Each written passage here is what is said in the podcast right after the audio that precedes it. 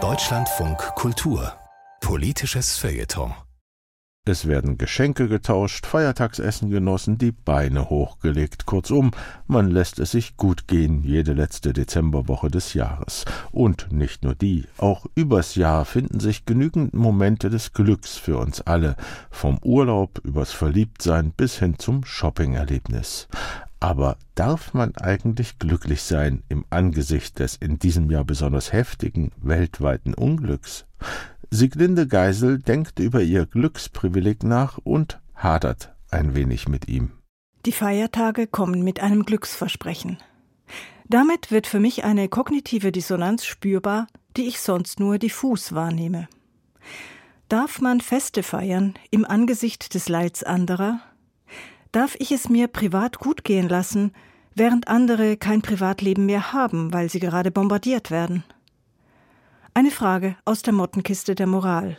Auf der Welt wird es immer Menschen geben, die aus politischen Gründen leiden. Das gehört zur Conditia Humana.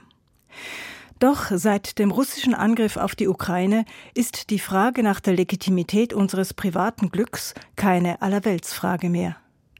Seit jenem 24. Februar sehe ich morgens auf dem Handy die russischen Luftangriffe der Nacht. Und schon ist mir mein warmes Bett nicht mehr selbstverständlich. Seit dem 7. Oktober hat sich dieses existenzielle Unbehagen noch einmal verstärkt. Von der Klimakrise und all dem Leid, das sie noch bringen wird, ganz zu schweigen. Wie mir graut vor den 29 Grad, wie sie im Dezember in Spanien herrschen. Man könnte hinfahren über Weihnachten, um dem Berliner Dauergrau zu entgehen, doch das wäre ein vergiftetes Glück. Ich käme mir vor wie ein Kriegsgewinnler. Es wäre das richtige Leben im Falschen.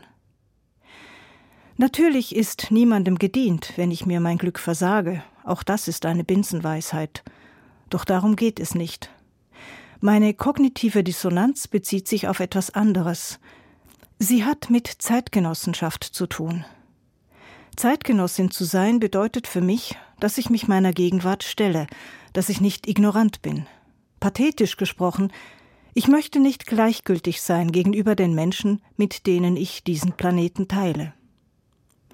Ich erinnere mich an einen Artikel, der in der Anfangszeit der Pandemie in den sozialen Medien eifrig geteilt wurde, weil er uns so wohltat. Darin wurde empfohlen, nun erst einmal für sich selbst zu sorgen. Kaufen Sie ein, kochen Sie etwas Schönes, machen Sie es sich mit Ihren Liebsten gemütlich. So hieß es ungefähr. Mir fällt dazu ein Garten in Grosny ein, von dem Anna Politkowskaja in ihrem Buch über Tschetschenien berichtet. Vom Haus stand nur noch das Fundament, doch seine Besitzerin hatte in der Ruine einen Steingarten angelegt, mit Pflanzen, die sie in der zerstörten Stadt gefunden hatte. Ich liebe Schönheit, sagte sie dazu. Die Verteidigung der Schönheit war ein Akt der Selbstbehauptung. Diese Frau hatte sich mitten im Krieg einen Raum geschaffen, über den sie die Kontrolle hatte.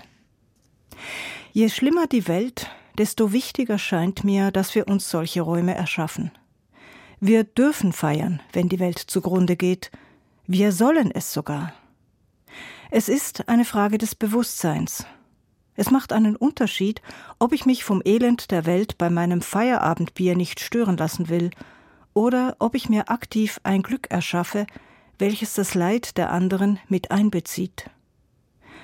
Die Kirche hat dafür die diskrete, schöne Form der Fürbitte gefunden. Man dankt für das eigene Glück und bittet zugleich um Segen für jene, die ein solches Glück nicht haben. In Zeiten wie diesen ist das eigene Glück nur möglich im Angesicht des Unglücks der anderen.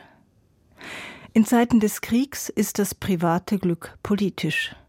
Es ist nur dann der Zeit gemäß, wenn man sich dabei mit der Welt verbunden fühlt.